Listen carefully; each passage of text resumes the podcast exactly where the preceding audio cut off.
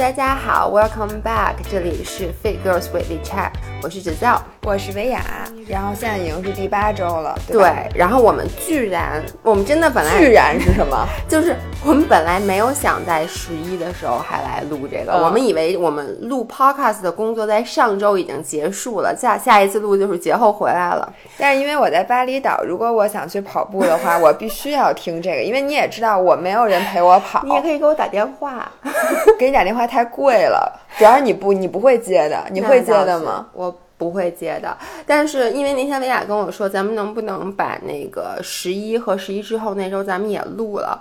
我说为什么呀？他说因为反正咱俩聊天也不费劲，不就是戴着耳机聊和不戴耳机聊吗？说也没有压力。坐在餐桌上，平时的话咱俩可以在车里聊就比较 relax。嗯，对，我觉得，嗯，怎么说呢？因为录了这个 podcast，我和维亚每周说话就是见面和说话的频率和这个量更多。我们俩快要结婚了，咱俩老要结婚。你就问你。你跟谁聊天还能如此心无旁骛，把手机都静音放到一边，然后就是单纯的只聊天儿？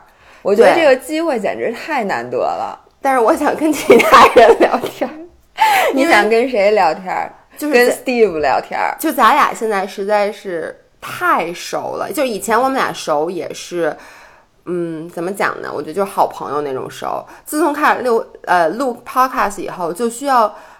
还更用脑子的，真的就是我们俩变成了灵魂伴侣。对，我觉得没有人现在的这个世界上没有人的感情比我们俩更好，而且我们俩 literally 是每天几乎都要见面，然后见面就要一直聊一直聊。然后呢，所以今天维亚本来说说周一想录 podcast，我跟他说我不同意，我说因为我们上一个周末。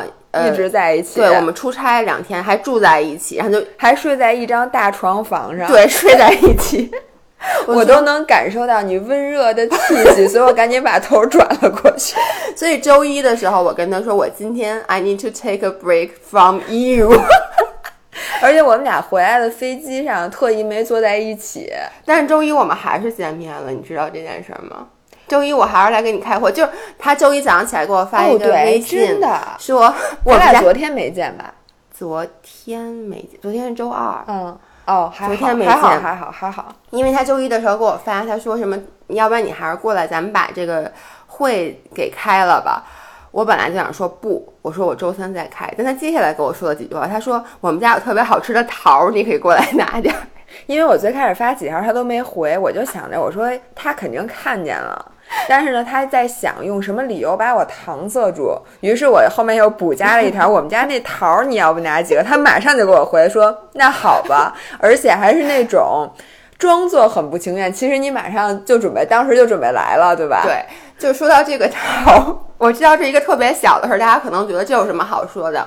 我觉得很小的事情，其实能反映很大的。你现在觉得我是这世界上对你最好的人，对吗？我至少觉得你在食物这方面真的很无私，就是 我特别感动。就是你可能不知道你的这个行为到底对我造成了多么大的影响。就是我对你的爱以前可能是才 你是八给我表白吗？哎，这有花儿，你要不送给我一现在一下就因为这个桃的事儿，一下变成了十分。我想知道满分是几分？满分是十分。我给大家讲一下，是这样的。因为我和维亚都特别的爱吃桃，就桃子是我们俩最爱的水果。然后每年夏天，我们俩就会和对方交流的最多的一件事就是：哎，你买到好桃了吗？然后今年夏天其实就等于可能北京的雨水比较多，所以我们就没有吃过特别好吃的桃子。然后在。中秋节那个周末，我来薇娅家，薇娅说：“哎，我有一个阿姨给我寄了特别好吃的桃子。”然后我一吃，我当时眼泪都快流下来，真的是惊为天人。我们不是卖桃的，对，因为那桃的那个联系方式我们也没有。嗯，后来呢，我就对这个桃日思夜想，然后我就跟薇娅说：“我说你能不能帮我问一下这个阿姨，这桃是哪儿买的？”结果她一问，人家又给她寄了两箱。如果是我的话，我。比如说啊，如果说这件事发生，我们俩对个个，我不会告诉他，人家又给我寄了两箱，我肯定快速的把这两箱桃全部都放在我们家的冰箱里面，然后不敢让任何人知道。但是呢，维亚他会跟我说，哎，人家又给我寄了两箱，你到时候拿走一点。这是上周的事儿，然后呢，我当时我当时已本身已经很感动了，我没有想到你会有这个 offer，然后他给我已经拿走了很多，然后我拿回家以后呢，因为我老公一直在出差，我他也很爱吃桃，我特别怕他回来，他现在吃着了没有？他都不知道我们家有那桃，然后。我特别怕他，因为上周末我们俩是要出差的，我就想，如果我留了桃子在北京的冰箱里，他回来一定会给吃光。所以维亚大概给了我可能八个桃、十个桃，然后我在两天之内把那个所有桃，就一天吃三个的速度，把它们都给吃光了。因为我就是怕，我怕他到时候回来给吃了，我回来就没有了。你让我想起了你有一次咱们去烟台那天，你记得吗？我第一次早上听说你跟我说。我我我说你喝咖啡吗？你说我咖啡有点喝不下了。我说 What happened？你说我吃了一盆鹰嘴豆泥。对，因为我知道我要出差，可能好多天都不在。于是呢，我把那一盆鹰嘴豆泥都吃了。然后我说你是咋吃进去的？你说我拿各种各样的东西蘸的，最后拿鸡蛋煮鸡蛋蘸鹰嘴豆泥。然后我真的觉得你能活下来是个奇迹。就首先我跟你说一件事，就是。只知道不干两件事儿。第一，我不我我不浪费食物，所以一个食物，如果说我觉得我从来不会说，因为我吃不完把它扔了，没有吃不完这件事儿，在我的字典里没有吃不完塞一定能塞下去，大不了就塞完了难受。第二，我不 share food，我不喜欢和别人分享，尤其我超级爱吃的东西。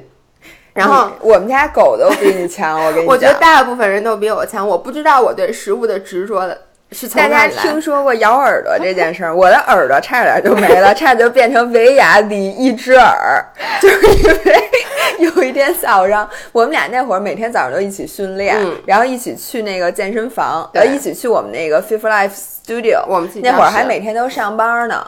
然后呢，我们俩早上都是空腹训练的那天。然后到教室那天还挺堵的，然后都非常饿。我特别饿，对。然后他坐在那儿之后，基本上就连衣服都没脱，就直接掏出了他准备好那盒希腊酸奶。然后一边吃的时候，你一边在看什么东西？看视频？呃，我跟你说，我跟你们说是这样的，就是我把那盒希腊酸奶掏出来以后呢，我就开始吃。然后你要吃嚼的时候，我就把它放到了。我的手边上，然后可能有一个是手机还是什么你在看那个手机，你就把这希腊酸奶放在你的左手边。对，然后这时候我来了，然后我就是想尝尝，你知道吗？于是呢，我就从他边上，我也没跟他说，我就拿那勺崴了一口。他最开始没发现，然后等他发现的时候，我那勺已经在嘴里了。然后呢，我现在要发出一个比较大的动静，他就突然把头转过来，贴着我的右耳朵，真的离我右耳朵也就几毫米，就说：“你干嘛呢？”你干嘛吃我的吃的？吓我这一大跳！我真的觉得你马上就把我耳朵咬掉了。不是因为你能理解吗？就第一，你要尊重别人的食物。就比如说我我想吃，不是你应该问一句，我能不能吃一口？其实我不会不让你吃，你会的。你当时那个我得亏没问，你当时那个行为 call me off guard，你明白吗？就我没有没有 expect 他能会去吃我一口。我的酸奶，我一回头，他已经端着那酸奶碗在吃我的那酸奶了。我不知道他只想吃一口，只是尝尝。我当时不了解我吗？我当说你的本能的反应已经 overrule 了你的理智。对我当时真的就是本能的跳了起来。然后我跟你们说，就是我们跟我们线下这个店的这个合伙人，我们我关系非常非常好。因为呢，那个 Stevie 是我们的那个高中同学，我们就真的认识。我跟造认识多长时间，就跟 Stevie 认识多长时间。然后我就觉得我们已经就是非常非常熟了。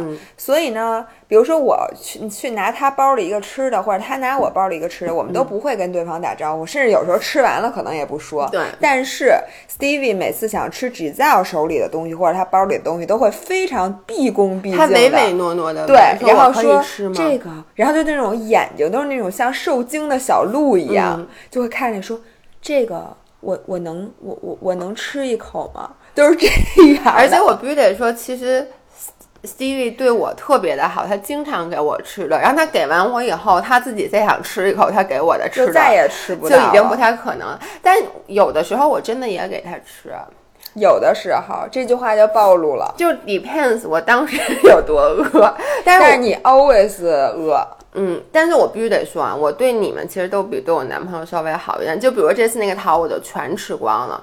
然后我特别感动，我还没有表达完对你的爱呢，就是因为他已经把给我的那一份桃子给我完了，然后我提前都吃了，然后他基本没动，然后我们俩就出差了，然后回来以后，我就跟他说，我说，哎，你千万别跟别跟我男，因为我们当天晚上四个人一起吃饭，我说你千万别跟我男朋友提这桃的事儿啊，我说他都不知道。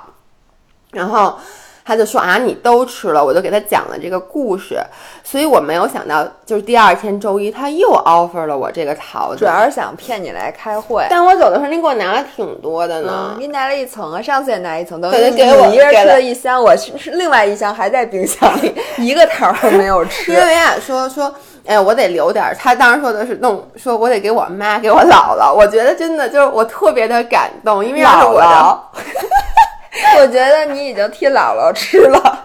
就我觉得要是真的就是如果掉个个儿的话，你我觉得是这样，我不会告诉你我的桃，我不给你吃，可能你就不知道这件事儿，就你不知道其实也无所可是谓。糖花卷儿的事儿我已经知道了，因为我看了我们的视频。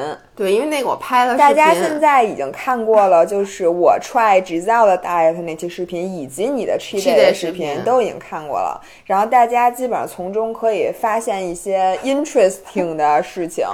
然后这里我我我想跟大家再 recap 一下咱俩拍的这个互相 try each other's diet 的一些心得。OK，首先，就是我原来知道某些人能吃，但是呢，我其实没有意识到他这么能吃。就是在我已经撑得不行的时候，他还很，他真的还很饿。吃那个沙拉，我真的，我我看那个吃沙拉那个，嗯我自己后来减粗减的时候，嗯真的是，首先咱俩的吃饭速度简直是差的太远了。就那 footage，因为一直在记录我们俩吃那个自己的那沙拉，他那沙拉都跟快进了似的。就我明明没有加快进，但是他吃饭的速度就是快进了的。然后我觉得我就是一只乌龟，你吃饭是慢，你干什么但。是其实我吃饭不慢，但只不过跟你比起来，我你说。话也慢，我在这儿稍微插一句，你们有没有觉得听音频的时候，维亚的速度就感觉是把一个正常的速度乘以了零点八，然后我的等于乘以了一点八，所以就我每次听我们俩说话，我特着急。你继续，吃饭更着急，看着。嗯，然后结果那天中午，其实真的你吃了，就是我们俩一人点了一个三文鱼太碗，然后俩人要又分了一份沙拉，还加鸡胸肉，还加鸡胸。我基本上只吃了那个咱俩分的那个，对，然后剩下那太碗基本等于你吃了俩太碗加半份沙拉鸡胸，我只吃了半份鸡胸加沙拉。而且 honestly，我当时说我是什么三点五分饱，嗯，差不多就是那样。我真的是非常佩服，impressive。我也不知道我的胃是怎么构造的，就是这个真的是天生的。我真的觉得，就是你能有你现在的身材，真是太不容易了。我觉得我我我原来还老觉得我自己挺不容易的。我说我觉得我那个现在要保持身材什么，我太难了。我真的觉得你比我难对，多了。所以你看，就为什么经常你去约约我吃就是热量很高的东西，我都除非今天是我 cheat day，otherwise 我不会去，因为我太容易吃多了。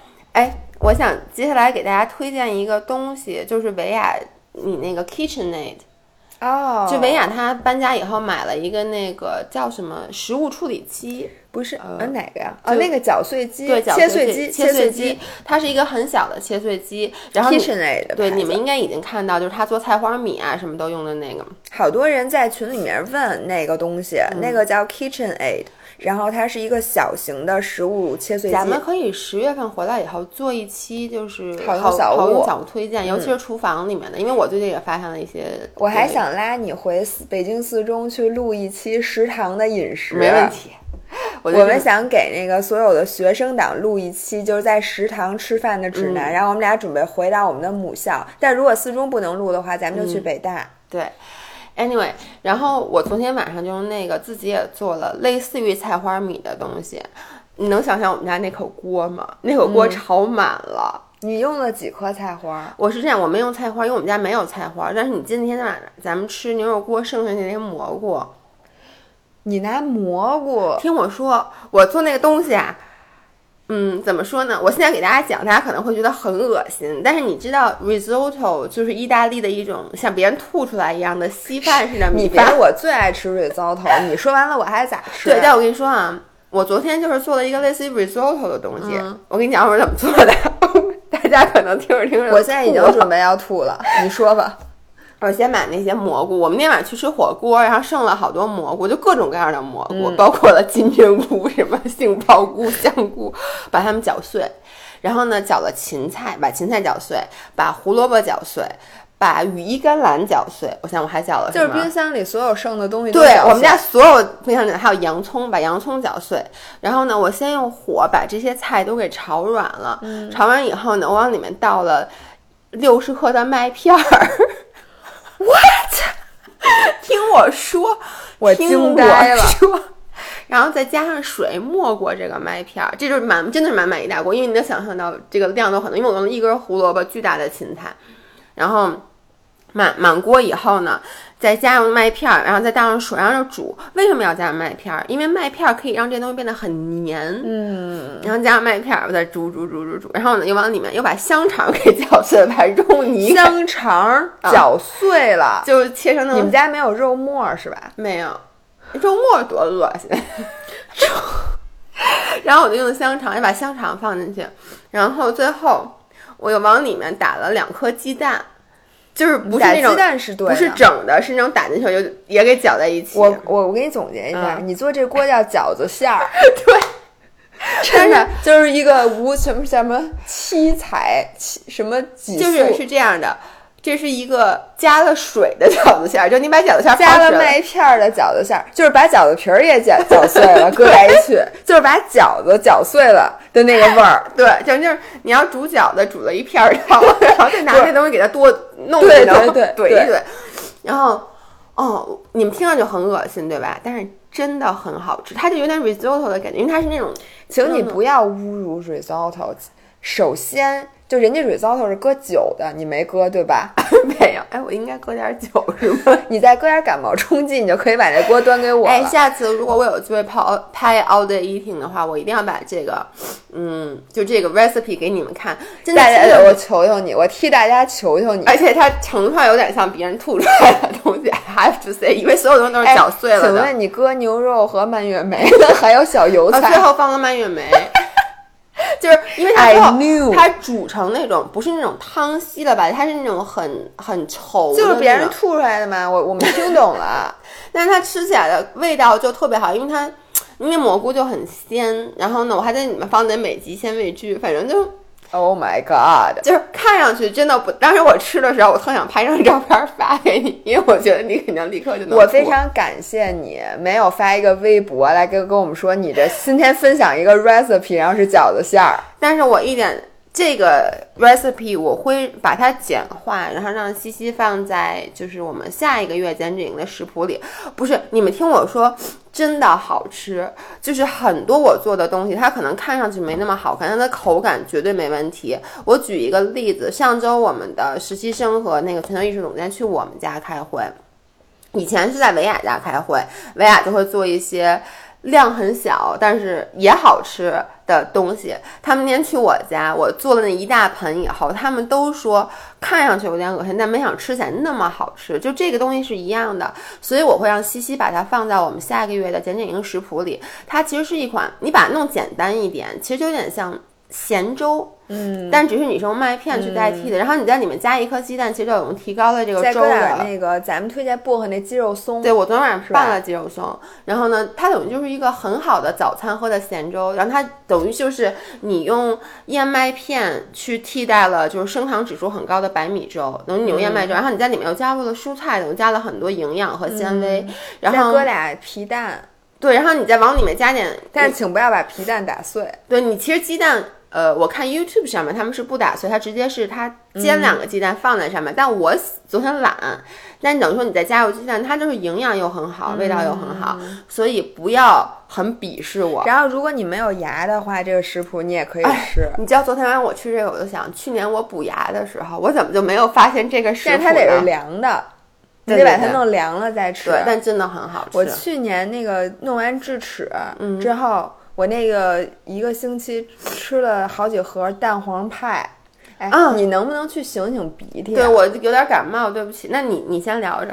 我先聊着赢了。现在某些人去擤鼻涕了，因为他一直在那儿吸溜，我听着实在是太难受了。然后我昨天做了一个特别好吃的东西，然后我放在了抖音上，请大家一定要没事儿去看看我们的抖音，我们那上面有很多这种很低卡、很健康，但是又好吃那食谱，而且一分钟的视频，你看完了之后你就直接做就行了。我做的是茄子热狗。Oh my god，这个哎，我能问一下你的 inspiration 是哪儿来的吗？因为我就是大家都知道，汉堡如果想做健康版本，你可以用菠萝当皮儿，可以用蘑菇当皮儿，可以用茄子当皮儿，可以用红薯当皮儿，基本就这四大类。然后呢，啊但是你如果想用那个做成热狗，因为它的形状是这样的嘛，嗯所以茄子比较合适。然后节瓜就是西葫芦，这个简直太聪明了。但是我说实话，我觉得能好吃吗？其实真的挺好吃的，就是首先我先跟大家说一下，热狗的热量一个至少要七百卡，就是酱汁还不不少的情况下，因为它那一一根热狗肠就是那种油大的大的热热狗肠要三百卡，那面包皮儿要三百卡，嗯然后里面你再放 cheese，如果你爱吃 chili dog，嗯那个那个个我觉得不那个就要八百至少。然后我做的这个这四个还不到两百卡。因为首先皮儿是茄子，你不用担心；其次是里面我换了低脂的鸡肉肠，我不得不说鸡肉肠有点干，但是呢，我里面放了就是我拿意粉酱和干番茄酱炒的，呃，和那个洋葱放在一起，然后上面加 cheese，然后它烤箱一烤，它不会出水，嗯但是它同时那上面的东西都化了，嗯所以就是如果你爱吃热狗的那个口感，嗯，那个味道和热狗无差。但是呢，它只是那皮儿没有那么香，而且那个肠没有那么油。我觉得是这样，就是很多时候大家都会说啊，你这健康东西什么玩意儿？其实，嗯，怎么讲呢？你健康的东西不可能完全复刻一个高热量东西的口感，这是不可能的。我们必须要接受这一点，因为要不然的话，谁还吃不健康的东西？嗯但是。我觉得这个有时候你需要去自己做一个决定，就比如说我愿意牺牲百分之二十的口感，去迎来更百分之八十的健康，我觉得这就是划算的。但你不能说，如果说一个东西让我牺牲百分之八十的口感，结果其实热量或者说从整体的营养上差不了很多，那就没有必要。主要是你看你能不能满足你这个东西对这个东西的 craving。说的对，因为很多时候大家就说，哎，你怎么天天喝代糖什么之类的？我先说，我本身不考虑热量，我也喜欢代糖的口感超过糖，嗯，因为我觉得糖吃完以后就会黏了吧唧的，弄到手上手上也黏了吧唧的。但是代糖它其实就像 stevia，它是第一没有任何 after taste，就是你吃完以后嘴里不会有那种糖那种黏黏的感觉。第二，它又没有任何热量。第三，其实 stevia 也是那种纯天然的，我不是在卖 stevia 啊，就是甜菊糖，我只是现在就。我就喜欢，我觉得这对于我来说就是一件非常好的事儿，就是包括节瓜意面这个东西，我觉得就是很好吃。我 in general，我本来我也爱吃蔬菜，我不觉得它对于我来说比用白面差很多。嗯嗯。就是我觉得有些人，就人和人之间差异就体现在这儿。嗯，就比如说，我要给我老公吃一茄子热狗，他得他吃完了之后，他还是想吃那真正而且你别跟他说，你就跟他说这是一道菜，这叫茄子夹香肠。那他更不吃了，就是他茄不能这个东西不能满足他对热狗的这个 craving，嗯，但是对我来讲，我就能满足，因为你想吃的是味儿。对，嗯所以呢，我觉得这就因人而异。就如果你是一个很挑剔的人，像我们那个减脂营，经常有人说说我受不了那个魔芋面的味儿，我觉得那嗯跟面条完全是两码事儿。这个我们尊重你这种想法，但是你就比较惨。对，因为等于你很难，就是如果你想吃面条，你就只能吃面条才能满足你对面条的欲望。但是我可能吃魔芋面，我就完全就满足了。你跟我一样，就是其实我其实是想吃这个酱。对，但是有些东西对我来讲就没有东西可以替代你。举一个例子，嗯，比如说我想吃麦当劳，就我基本上只有吃到麦当劳我才 OK、我自己在家做的什么健康版本的汉堡，我都觉得没那么好吃。就是我就就觉得我、我吃完我还想吃麦当劳，比如麦香鱼，我特别爱吃麦香鱼。啊，我也爱吃麦香对鱼，，还有比如说糖火烧，对我，我其实就想说，中式的很多点心，我对它的 craving 是无法被健康的东西所替代的，因为它是那种酥皮儿啊，你其他东西做不出来那种那种味道。就是甜，你是能用代糖的味道去把它弄出来，或者你说油，它用健康的油去代替这个，其实油健猪油健康没什么或者说它把油的量减少，这个我都能接受。但是我其实很喜欢吃，比如说比如说那个牛舌饼，我喜欢吃它酥皮的质感。那酥皮这个东西，你不用这种油或对者焖面，你是做不出来的。这个怎么说呢？你就不能天天吃，但偶尔吃一次也没问题。对，我觉得现在我对那个面条的 craving 就可以用魔芋面和节瓜面来代替。嗯对，我对于什么披萨什么的，我们咱们做的那个就用全麦饼嗯做的个，那个我我觉得那个完全 OK。然后现在热狗这个事儿我解决了，因为我有时候还真挺想吃 chili dog 的。嗯，然后其实你真的用那茄子，你这想吃多少吃多少，你恨不得里面那个肠，你如果不喜欢吃这种干了吧唧的鸡肉肠，你就用热狗肠，其实也好很多。而且你自己在家可以控制那个，但是对于很多就像这种东西，就是 croissant。比如说一个嗯牛角包，牛角包我超级爱吃，就是这种酥皮儿的什么的，那你就干脆就去吃我现在就是这样，如果说我一定要吃，比如牛角包，那我就要去吃好的，就我就不能说。我在超市买一牛角包，那我肯定就不吃了。我要吃我就吃，热量更高，但它味道也是就是真正。酥脆的那种。但是你会不会？我现在想跟大家讨论一个问题，因为我相信我们听我们音频或者看我们视频的很多人被我们影响，也会把日常中的很多，比如说精米精面呀、用那个更加健康的东西替代。有的时候我会莫名其妙，突然就很 craving 精米精面，那个时候，嗯，怎么说呢？就比如说节瓜面就不能满足我了。嗯，然后呢，我有的时候啊，我真的会打开冰箱就想吃一片白面包，你会有吗？没有，我真的就因为我喜喜欢那种粮食本身的味道。那个时候你给我吃红薯，你说它也是碳水就不行。我就发现有的时候我的 craving 不是针对碳水。而是针对某一样非常特定的东西，比如说我就是想吃面包，这个面包不用有馅儿，但它一定得是面包的质感，你用任何东西都替代不了。然后我其实想给大家的建议是，如果你真的有这个 craving，你千万不要说我先吃个红薯吧，嗯，或者说，哎，面包还有什么东西能替代呀？然后就想，哎哈，比如说你今天就特别想吃白面条，你就想吃的不是面酱的那个味儿，你想吃的是面条的这个质感，千万别去先说我先吃一碗节瓜面吧，你最后一定会要去吃到这个面条，要不然你的这个欲望是不会被压下来的。这个取决于你对自己的了解程度。嗯我现在基本上，比如说我脑子里浮现出对一个食物的欲望，然后我就会分析我这个欲望呢是有商量还是没商量，因为大多数时候它是有商量的，对大部分是就是你只是饿了。然后你说吃一这个也行，吃一那个我听着也行。嗯这个时候呢，你就可以，比如说选一个稍微更健康一点的。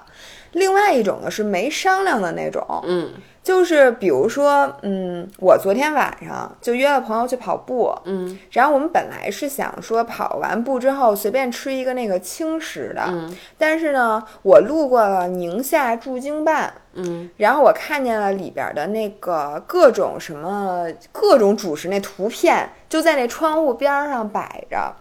当时呢，我就以为这个是我只是路过一下，然后我的那个瞬时间的反应，我就说没事儿，咱们还没跑完呢，咱们继续跑。嗯，我们就继续往前跑。然后我越跑越不对劲，越跑越不对劲。我说不行，我说我今天晚上得吃点横的。最后呢，我们去吃了那个安定门的那个汉堡，那个你们乌从这儿鸦，跑到了汉安定门是吗啊？那是多远啊？呃，不到九公里。啊，那么近对，吗？哎，我跟你说，我发现就是，如果你以后就决定，比如说你约朋友吃饭，然后你你们俩一起跑了过去，嗯你会发现，其实你想的很远的地儿都没对，那么远因为你现在跟我说安定门，但我后来一想也 make sense，因为我不是去安定门，都是和张涵骑车去，那肯定也不可能特别远，也是一个嗯就。是顺着京密路，然后在嗯三河园路从二环过来然后我就会发现我现在北京地理就比以前强很多。就是你用你跑步跑一遍，然后你就其实任何地方都是你走过一遍，就远比你开你开车可能按照导航走走二百遍，你都不是特别清楚，尤其是望京里面就是斜的。嗯但我发现一旦我骑车去过这个地方，嗯，我对这个地方就有一个更加对。然后我继续跟你讲，我们就去吃了那个著名的乌鸦汉堡。嗯，然后我我当时就，因为我现在对自己了解非常深，嗯我知道我当时如果说，因为他们他们家还有什么沙沙拉什么嗯其他东西，我本来我想了一下，我说我现在可能没那么饿，我点一沙拉。我后来一想，不对，我今天就是。这这坎儿肯定是过不去的，嗯我今天必须得吃上这汉堡。于是我就踏踏实实的吃了一个汉堡，然后我发现，就是我第一不难受，第二非常高兴，其实第汉堡的热三量没有那么高。之后我什么都不想吃了，对，这个事儿就过去了。但是如果在一个平行宇宙里面，我选择了。就是当时吃一个沙拉，我肯定会再要各种各样的小吃。就我想今天我不能吃汉堡，因为汉堡热量太多了。但是呢，我我我饿呀，所以我一会儿点一个这个吧，点一个那个，点一个 meat platter。然后吃完了之后呢，人家都吃特饱，我肯定又想，哎呦不行，我这还是想吃东西，那怎么办呀？我再抠出一冰激凌，然后一会儿我回家我再来一蛋白棒。再来什么？其实你里外里加一块儿，比吃汉堡热量高多了。。其实有的时候都不是饿，就是当我们做出了一个健康的选择，我们总是觉得我需要奖励我自己一下。就是比如很多时候，我吃完沙拉，我为什么要还要去吃一甜点？我觉得，哎，没事儿，我刚刚吃的是沙拉，我还不吃一个甜点。其实就像你说的，我不如一开始就点一个披萨或者点一个汉堡，因为你们相信我，就是你这些乱七八糟的东西加在一起，即使你的第一在外面吃的沙拉热量并不低，对，因为它加很多乱七八糟的葡萄干儿啊，就是你觉得好吃，让你愿意点的沙拉，一定热量不会比汉堡低太多。要不然的话，它、它好吃不了，你就真的特别不想点。然后你再吃一蛋糕什么这种的，那其实汉堡的热量真的并没有那么高。你我跟你说啊，我总是给别人讲，因为我其实会点汉堡在外面。嗯，你这么想汉堡，你别想把它想成汉堡。你想啊，首先，如果尤其是你如果点全麦胚子的话，这是一个优质全不全麦，热量没有对，不是你听我说啊，因为我之前是看过这么一张图片，它是一个全麦的汉堡落在那儿，别人就会说，嗯，guilty 或者说是 evil，、这是一个不好的，因为它是 burger。但是接下来呢，它另外一个盘子里放了一个汉堡的胚子，是一个全麦的饼，这是什么？这是优质的碳水。嗯然后呢，那些蔬菜放在旁边，这是沙拉，然后一个牛肉饼放在这儿，这是优质蛋白。等于到最后，然后那个酱是浇在沙拉上的，等于说你就是把一个看上去非常，就是我们说那个盘子什么。碳水、蛋白质和脂肪那个 macros 占比很好的东西，你把它摞一块儿，你一下就觉得，哎，它热量高，它不健康。其实很多东西是这样的。是它汉堡其实唯一的一点就是它脂肪比较多，因为它那个 beef patty 是那种肥瘦牛肉，然后而且它里面可能会就它可能有的是炸的那个汉堡，然后它里面那个 cheese，然后再又加了那个 mayo 什么的，嗯就有的时候它是那个酱比较多，但是其他的真的确实没什么。就算它不是全麦的，它是一样的。对对对，我只是说它的从营养程对度上来讲，所以大家有的时候。像我们上一期，我觉得说一个话话特别对，就是这个东西好和不好，你不要就听别人说，你自己要明白为什么这个东西好，为什么这个东西不好。有的人一口那个米饭就是白米饭都不嗯敢吃，然后吃那个糙米饭就就是随便。其实这个就这种人了对，其实糙米热量比白米高，就你对而且踏踏实实吃白米，其实。升糖指数也没有差没有那么差那么多我觉得这个也是我想给大家去分享的一个，因为近些年来就升糖指数、GI 值被大家聊的这个，简直就觉得这个神乎东西只其神，只要这个东西什么不升糖，好像我就不会长胖。其实，如果你是一个糖尿病人，那你的确应该去控制你的升糖指数。而对于大部分人啊，我跟你们说，我们的身体如果是健康的话，你的胰岛素是完全能够应激反应你吃白米白面甚至快糖的。当然了，我们说尽量少去刺激胰岛素，长从长期来讲，对你的身体肯定是有益的。但是不要觉得我这一顿吃一白米饭，好像我的血糖一下升高。就好像你能怎么样了？对就是完功亏一篑了。对，完全没有影响。就跟嗯，我们之前也说过蛋白粉，嗯，就是很多人说啊，我不敢喝蛋白粉，我怕什么对肾不好什么之类的。那研究其实显示，如果说你本身肾已经肾功能已经有问题了，那你的确不应该吃任何高蛋白的东西，因为你的肾不能去。去处理这些蛋白质，但是对于一个健康的肾功能健全的人，你如果吃蛋白粉，或者你吃多了蛋白质，它不会，它会很聪明的就把它转化成脂肪了，就是不会对你的身体造成。就你的尿里面不会是有什么那些什么酮一下就上升了，这个是不会产生的，所以你要先对自己的身体有一个了解。对，然后那个升糖这些事儿吧，其实有就有一个比较有用的，我觉得就是你吃了很多，其实吃白米白面没事儿，就是你吃了好多添加糖这个东西，你的血糖会一下上去，然后呢，在它往下落的时候，其实你的肚子仍然是很饱的，但是你会有一个假的低血糖反应，然后这时候你又开始想吃东西了。我觉得这是我觉得就是尽量吃什么低升糖的唯一的一点，嗯，就是说。呃，我我那天在那个我们那跑步群里，有人说说大家有没有那个跟我一样的，说就是我中午吃完饭吃特别饱，然后我睡了一会儿午觉。然后起来的时候，突然特别特别饿，嗯，然后我当时就想说，我说你这是假饿，嗯，因为你是中午，比如吃特饱，然后你身体需要一段时间来消化，然后在消化完差不多你的血糖往回降的时候，其实你感受到的是你早上比如说没吃饭去跑了十公里的那种低血糖反应，对，但它只是血糖回到正常范围，而不是真的低血糖，所以这时候呢，你自己的脑子里要警觉，你要知道我现在不应该饿，就其实我是不饿的，然后。这时候，如果你为了安慰你的嘴，你可以随便吃点什么那种，呃，叫什么能量密度比较低的东西。但是你要一直告诉你的脑子，你不是真的饿。你这时候如果再去吃一个添加糖很多或者说升糖指数很高的东西，那你两个小时之后你又会觉得饿。嗯，我觉得 Tips 对于我来说。我中午原来上班的时候也是，我会尽量吃低碳水的东西。嗯，但是的确就是我发现吃完高碳水的东西，我就是会下午困。困，我不都不是说长胖不长不长胖啊，我就所以，我中午一般会吃的比较轻。对。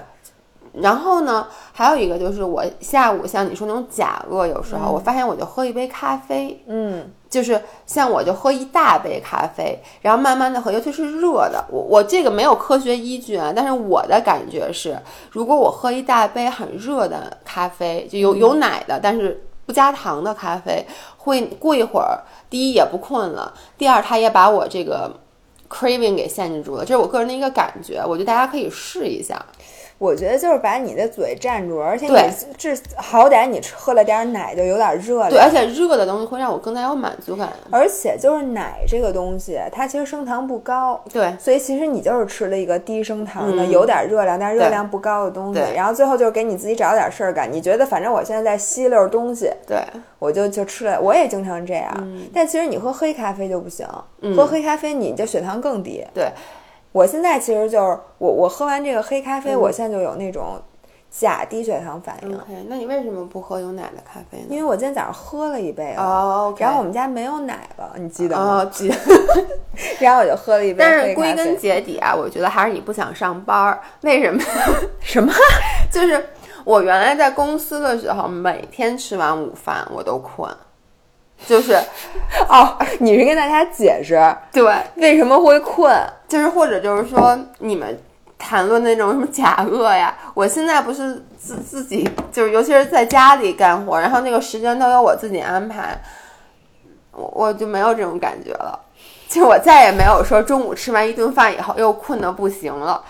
我我就不知道为，我觉得这也有一个原因啊，是因为原来你起得晚啊，现在对你上班得按点起。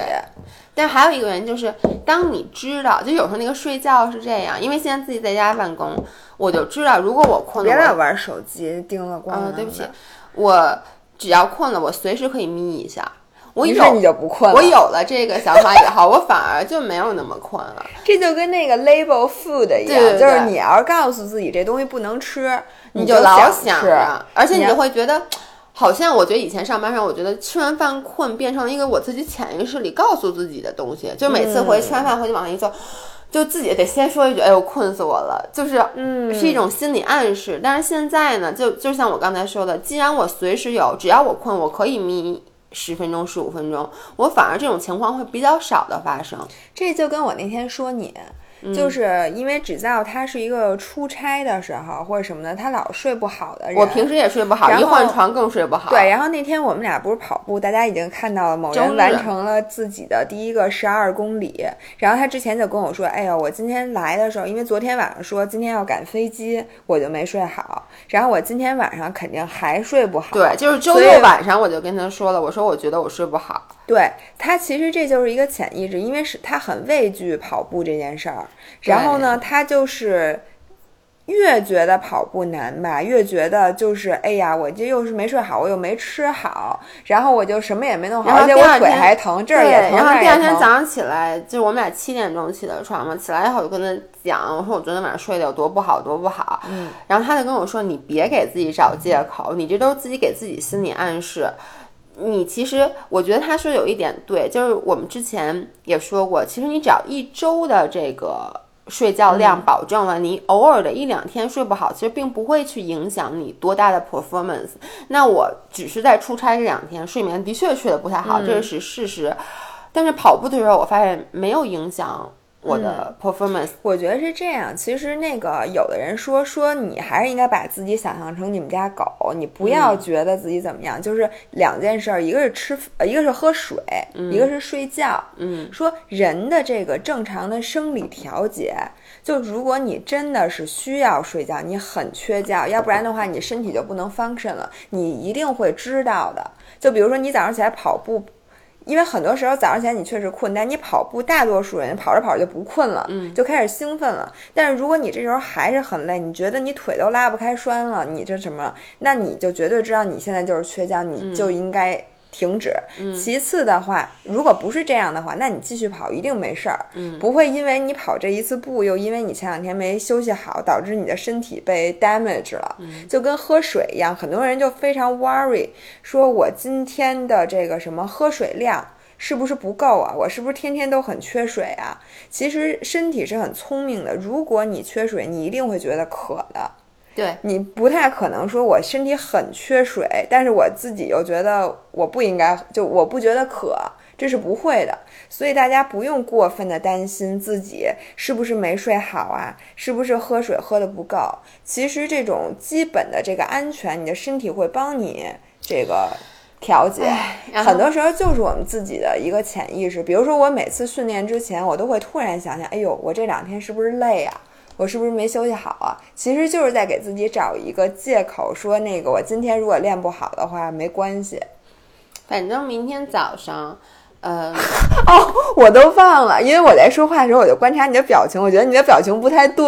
我我给大家讲一下是这样的。周日的跑步让我爱上了跑步，这个特别神奇，因为我从小就很抗拒跑步。我确实跑步也就这么说吧，体育整个不是我的强强项。就是我现在作为一个运动博主，我自己都觉得非常神奇。维亚是从小体育就好的，原来就是运动会，他都会去报那些跑步的呀那些项目。然后我是从来任何项目都不报，我从什么呀？你报过跳高？是我连我连八十厘米都没跳过去，是跳高里面倒数第一，就是人家一米五几的走廊都跳过去了，然后我过去把杆子踢飞了。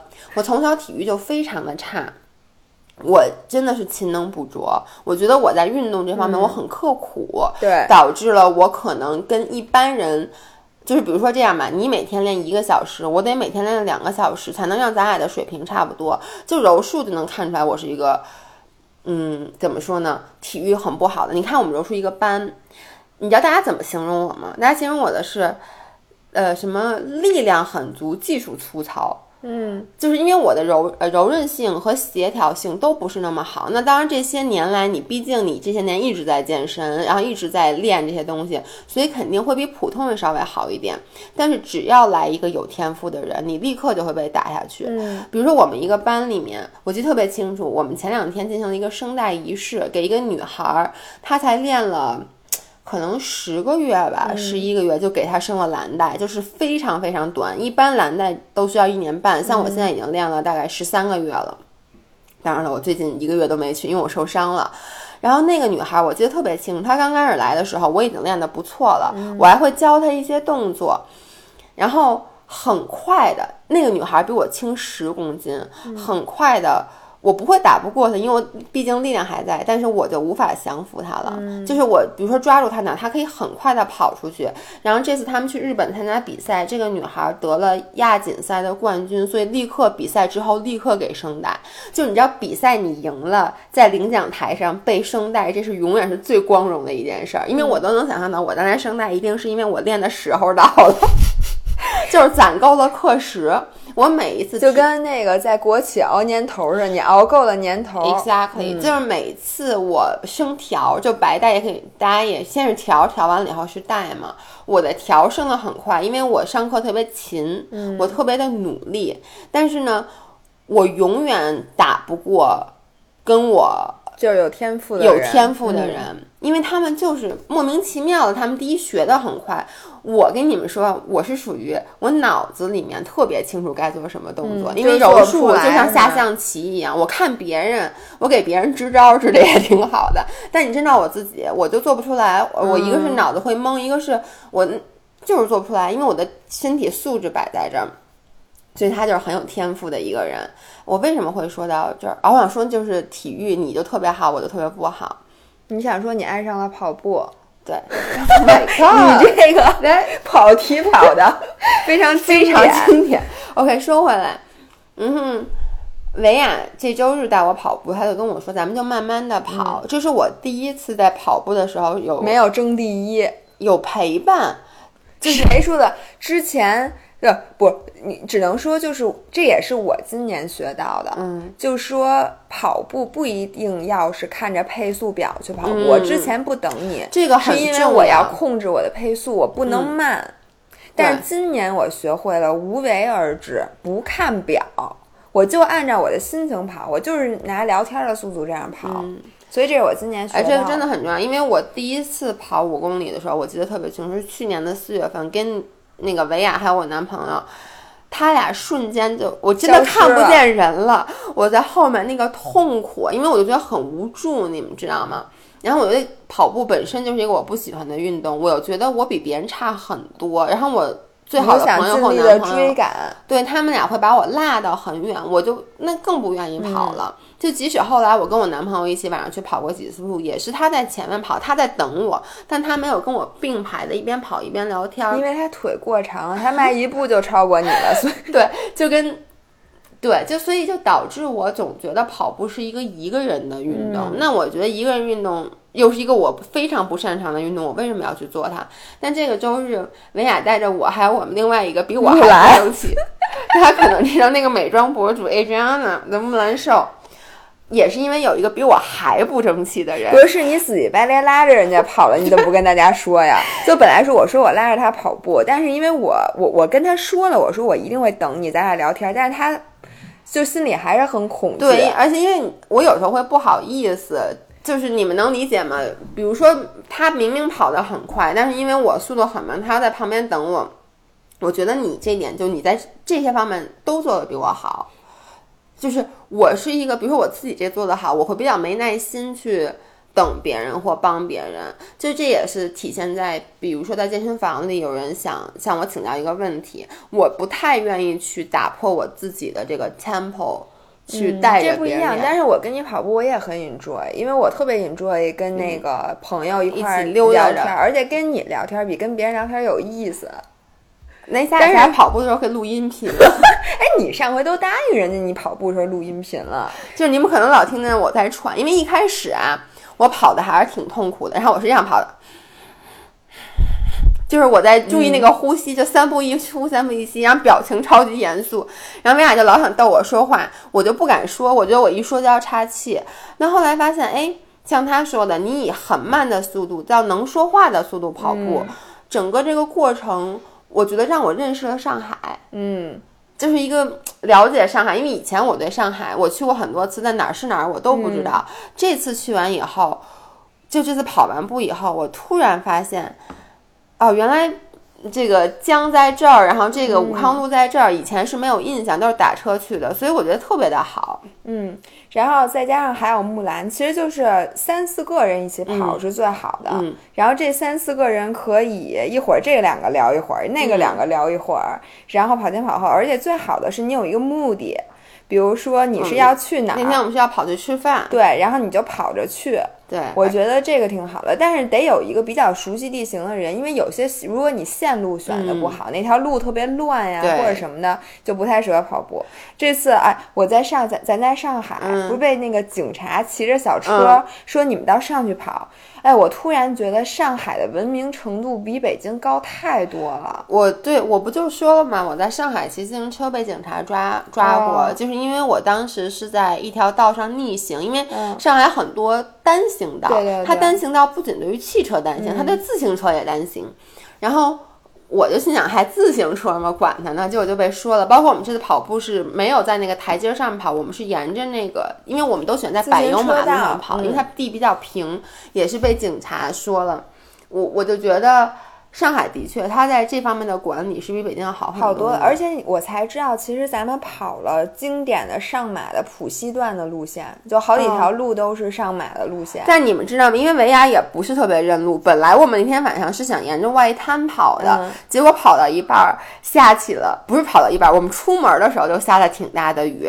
但是呢，木兰是觉得。他都被我蹬来了，然后我是觉得我他妈都已经起这么早了，我就是各种心理建设。我们仨冒着瓢泼大雨，就开始是跑到那个外滩 SOHO，说喝杯咖啡又回去。结果在那个星巴克没开门，Thanks to 星巴克。对，当时那个星巴克要开门，咱们不一定会接着跑。对，对吧？然后又说那咱们只能去另外一个咖啡馆，然后又跑了两公里多到那个咖啡馆，那 Arabica，然后结果发现不下了。对，那就只能接着跑了。但一开始真的是。雨下到我就眼睛都有点睁不，就真的是浑身都湿透了那种感觉。大家应该看到我们的照片了，我们在那个 Arabica 照的那个大师兄的那个也看到我们的视频了，对，也看到视频了。所以我觉得好。然后咱们俩已经跑题了五十一分钟。我我我想说一句，就是因为维亚也不是很认路，所以后来我们决定直接跑去吃饭。我们真的跑到了，咱们跑到南京路是吗？我步行街是南京路跑的呀。就是因为你要穿过那儿嘛，你们能想象到，在一个步行街，大家都是非常缓慢的速度走，因为是周末，可能就逛街什么的。然后我们仨从里面跑过去，因为你知道，步行街上不是不允许骑自行车和，就当然开车肯定不行，自行车都不行。我们当时，我觉得。路边的这个警察和保安经常在看我们，因为我觉得我们就属于自行车的速度一直在冲撞，在人群中那么走。我好几次都特别怕人家把我们轰出去，说：“哎，你们这不属于行人，你们属我们属于自行车是吗？非机动车 要被赶。那然后又被警察说你们不属于非机动车，请你们上去跑。所以咱们就属于不能在任何一条道路上。” Anyway，所以我我我为什么给大家讲这个跑步的故事？是这件事真的让我觉得跑步没有那么恐怖。所以很多大家一开始觉得。很不好的事儿，或觉得自己一定不会喜欢的事儿，你可能多尝试两次，因为既然这个事儿有人那么热爱它，一定是有它的魅力的。你跟着这些人去尝试，你会发现，哦，原来我不喜欢它，是因为我没有从这个角度去看它。那天等于我就是跟着文雅的步伐一起去跑了一次步，我就能理解为什么他喜欢跑步。所以明天早上。我们 还有前两前两就你们看到上周维亚，我吃维亚带那天的那个，他们不是早上起来六点多就去跑步了吗？明天我们将要七点，我明天每周四以后就是十五公里 Thursday，哦，十五公里 Thursday，大家就是 Thursday，大家可以来加入我们。Fine, I'm fine, thank you。反正就是他们就邀请我，所以明天早上我将要六点钟起床，跟他们去咱是约的七点半吧？七点，七点啊！我特别的不高兴。本来维亚大说啊，你起不来八点吧，说不能晚于八点。我还说哦，八点，哎呦，真他妈早。结果我们那哥们儿说八点，谁八点跑？说八点太堵车了，要要求七点。七点。但是跑完之后，咱们会一起去吃准备克路。准备克路上面那三明治你没吃着？对，因为那个三明治超级好吃。真的特别好，所以明天早上就要去跑步。然后我从昨天已经开始紧张了，然后我都想了，今天晚上我要十点钟就睡觉，我真的十点钟就睡觉，要不然的话我明天肯定跑不了。好，那我跟大家说一下，说现在是十，应该是十月二号更新这个，反正是一个周三。然后我们呢在国庆期间等于只更新这一期。因为我们俩现在其实已经在玩儿了。我们录嗯这个时候还没有走，但是大家听到的时候，我们已经一个在巴黎，一个在巴厘岛。嗯如果想看我们玩的怎么样或者什么的，我们可能会不定期的更一下微博和绿洲。对绿洲，对，哎，对绿洲这个东西，大家去上，咱们还没有发邀请码呢，给大家。哦，咱们会给大家发对对对对，当然我们在微博上，发一个那个邀请码，大家去绿洲。绿洲其实有点像就是 Instagram 那种风格的东西，然后我们的照片什么的以后会多多的更在这个绿洲上面。然后下一次更新呢，应该是十月九9号号。然后我们会给大家谈论一些就是我们最近关注的这些健身博主，然后他们的 update，然后另外的话，节后如何 get back on track 对，这些内容。好，那今天我们就说到这儿，那我们下期再见，下周再见，下周再见，拜拜。拜拜。Does that mean you didn't? No, I, I did. Too much.